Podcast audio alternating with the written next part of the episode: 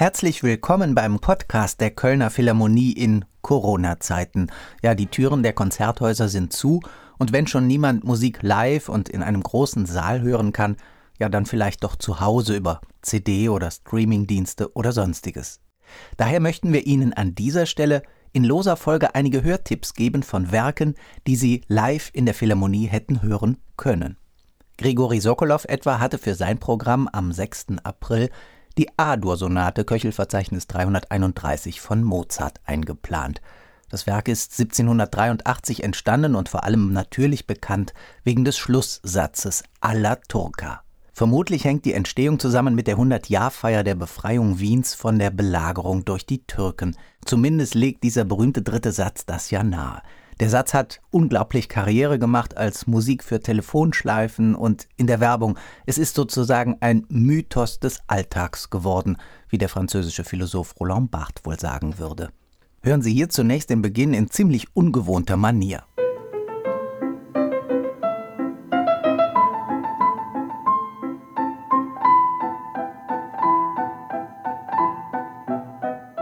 Klingt ein bisschen wie eine Etüde, ein bisschen hüftsteif, rokoko-kokett, aber dann auch wieder wie eine Spieldose.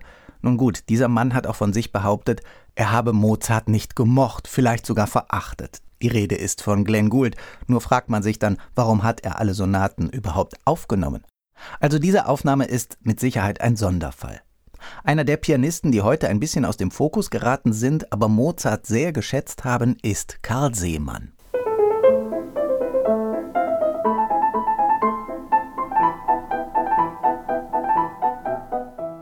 Seemann spielt einen ganz klaren, fast nüchternen, auf jeden Fall unspektakulären Mozart, aber immer ausgewogen. Und wenn man bedenkt, dass diese Aufnahme weit vor der Entstehung der sogenannten historisch orientierten Spielweise entstanden ist, nämlich in den 50er Jahren, wirkt Karl Seemanns Klavierspiel fast schon modern, schlank, phrasiert und dennoch kernig. Das war jetzt sozusagen ein Mittelweg zwischen Glenn Gould auf der einen Seite und dem, was wir jetzt hören.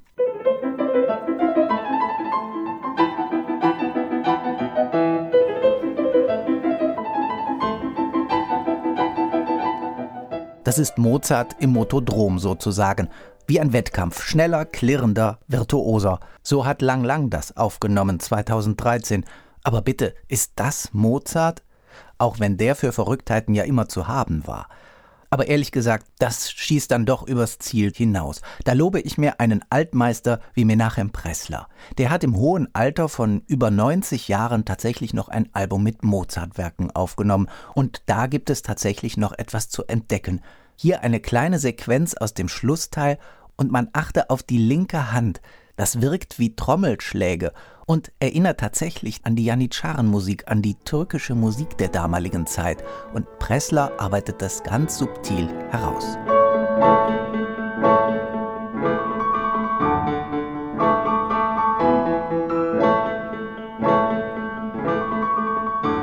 Auf das berühmte Rondo kommen wir gleich nochmal, jetzt aber zum Anfang. Mozart schreibt zu Beginn einen Variationensatz. Das Thema ist überschrieben Andante grazioso und dann folgen sechs Variationen.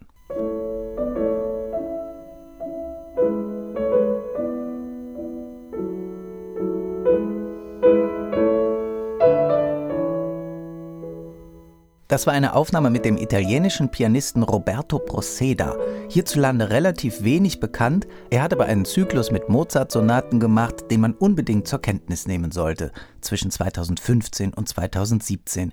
Er spielt auf einem Fazioli-Flügel, der gestimmt ist nach der sogenannten Vallotti-Stimmung aus Mozarts Zeit.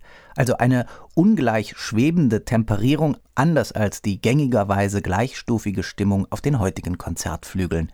Dadurch wird der Klang farbiger und auch Procedas Spiel lebt von Esprit und Spritzigkeit, aber auch von der Kunst, Schatten zu erzeugen. Dazu kommt ein glasklarer, trennscharfer Anschlag und die Fähigkeit, auch ohne Pedal ariose Linien zu formen. Jetzt ein Sprung in die 50er Jahre zu Lilly Kraus. Die ungarische Britin war Arthur Schnabel Schülerin und hat in ihrem Zyklus mit Mozart-Sonaten ganz viel Klangschönheit dokumentiert, aber auch das Abgründige bei Mozart. Schade, dass ihr Name heute so wenig präsent ist, denn manch aktueller Mozart-Interpret könnte bei ihr noch Inspiration finden. Hier die erste Variation.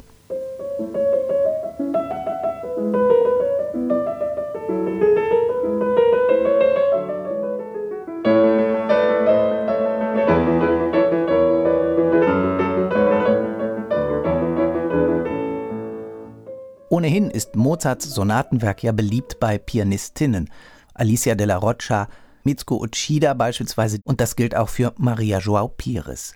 Als 30-Jährige hat sie 1974 den Zyklus zum ersten Mal aufgenommen. Hier die zweite Variation. Ihr perlender und flexibler Anschlag war auch damals schon klar ausgebildet, dazu ein sparsamer, fast enthaltsamer Pedalgebrauch.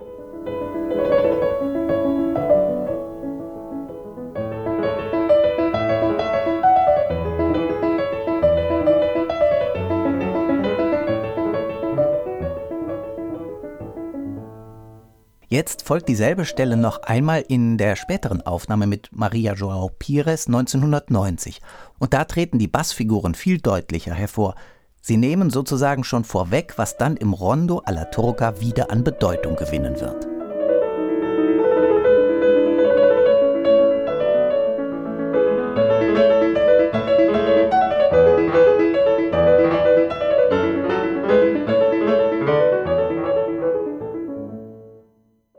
Jetzt zu einem Mozart-Liebhaber und einem Mozart-Exoten, Friedrich Gulda.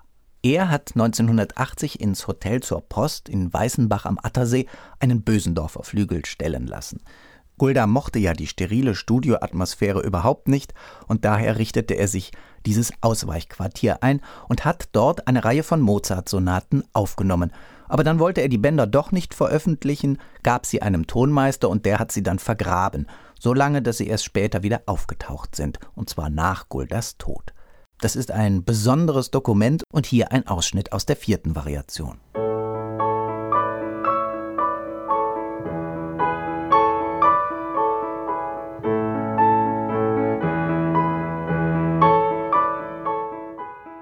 Das Beispiel zeigt, dass Gulda nicht immer der Draufgänger ist, sondern durchaus sensibel, empfindsam, austariert. Na gut, das gilt nicht immer. Das Menuett schlägt schon einen anderen Weg ein. Schon der erste Ton ist ein Signal, wie ein Weckruf.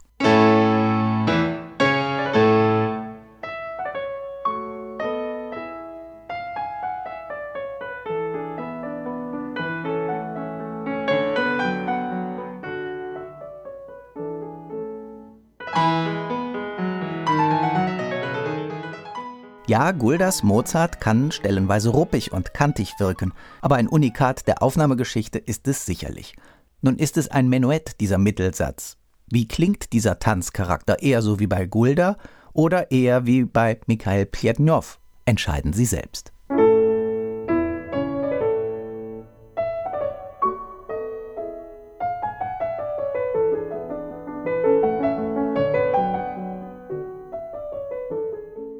Pietnow hat 2005 einen wunderbar klingenden Blüthnerflügel gewählt. Sein Anschlag ist exquisit, aber Pietnow macht etwas, wodurch Mozart stellenweise manieriert wirkt. Darf man das?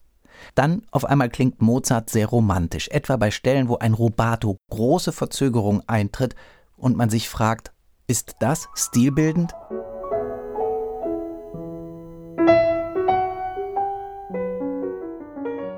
Jetzt aber nochmal zum Finale. Christian Zacharias hat in seiner Gesamtaufnahme der Mozart-Sonaten 1994-95 in diesem Rondo alla Turca für ein Unikat gesorgt.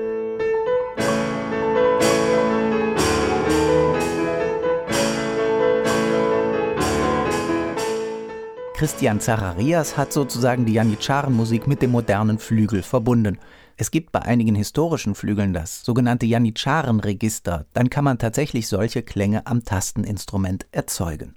Nun sind wir bei den historischen Flügeln und da muss man unbedingt Christian Besäudenhaut nennen. Der hat sich für den Nachbau eines Walterflügels entschieden, eines jener Modelle, auf denen auch Mozart in Wien gespielt hat. Und Besäudenhaut ist besorgt um jeden Akzent und achtet genau darauf, dass die Leichtigkeit von Mozart und der improvisatorische Charakter dieser Musik nicht abhanden kommt.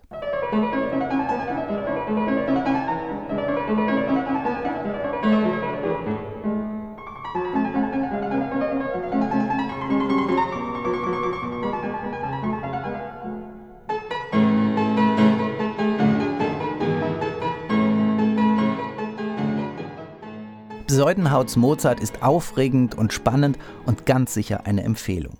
Die Frage, wie weit ein Interpret gehen kann, beantwortet Andreas Steyer 2005, auch auf einem historischen Flügel. Er löst sich auffallend vom Notentext.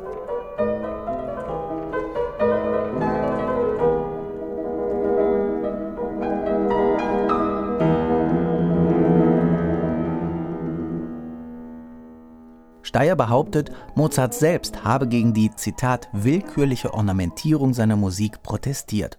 Ganz sicher, und im 18. Jahrhundert war die Ausgestaltung des Notentextes durch den Interpreten immer gang und gäbe. Man muss nur Maß halten und den entsprechenden Geschmack finden. Und Steyer wagt sich relativ weit vor, auch das ist ein Unikat in der Aufnahmegeschichte. Und entsprechend temperamentvoll endet dieser Satz bei ihm.